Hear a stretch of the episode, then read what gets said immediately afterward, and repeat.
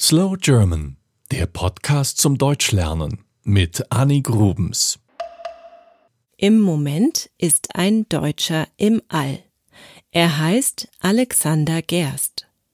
Am 8. Juni 2018 ist er für ein halbes Jahr zur internationalen Raumstation ISS gereist. Seit Oktober hat er das Kommando auf der ISS. Er ist also der Chef. Das hat vor ihm kein anderer deutscher Astronaut geschafft. Am 13. Dezember soll Gerst wieder auf die Erde zurückkehren. Für ihn ist das nicht der erste Ausflug ins All. Gerst war bereits 2014 auf der ISS. Aber ich möchte euch heute nicht nur etwas über Astro Alex erzählen, sondern generell über die deutsche Raumfahrt. Die deutsche Raumfahrt begann 1928. Damals gab es den ersten bemannten Raketenflug. Der Flug dauerte 80 Sekunden und brachte den Piloten gerade mal 1,5 Kilometer weit. Finanziert wurden diese Flugversuche mit Raketenantrieb von Opel. Das ist heute eine bekannte Automarke. Wie so oft wurde die neue Technologie durch den Krieg vorangetrieben.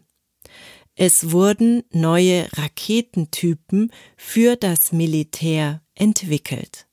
Raketen sollten damals vor allem Zerstörung bringen oder Raketen der Feinde abwehren. Der wichtigste Entwickler war damals der heute sehr umstrittene Werner von Braun. Gemeinsam mit anderen Forschern zog er nach dem Krieg in die USA, um dort weiter zu arbeiten. Dort war er am Mondlandungsprogramm Apollo beteiligt. Bleiben wir bei der deutschen Raumfahrt.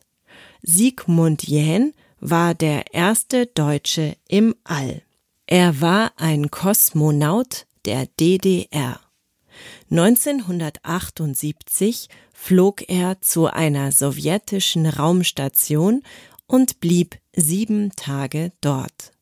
Fünf Jahre später startete Ulf Meerbold ins All. Insgesamt war er dreimal im Weltraum. Später wurden die Europa- und Ariane-Raketen gebaut. Allerdings nicht von Deutschland alleine, sondern von der ESA, einem europäischen Raumfahrtprogramm. Mittlerweile geht es im All um die wissenschaftliche Forschung. Nach der politischen Wende konnten die verschiedenen Länder zusammenarbeiten. 1995 flog der deutsche Astronaut Thomas Reiter für ein halbes Jahr auf die Mir, um dort zu forschen. 2006 war er nochmals ein halbes Jahr dort. Und Alexander Gerst, er ist vor allem für viele deutsche Kinder ein Vorbild. Sie kennen ihn, weil er jedes Mal viele Auftritte in der Sendung mit der Maus hat und sogar eine kleine Plüschmaus mit ins Weltall nimmt.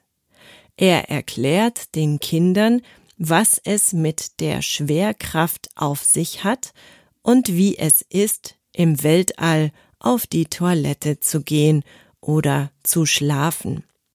Die Kinder dürfen ihm Fragen stellen, die er dann beantwortet. Schaut doch selber mal rein. Die Links findet ihr auf slowgerman.com. Das war Slow German der Podcast zum Deutschlernen mit Annie Grubens. Mehr gibt es auf www.slowgerman.com.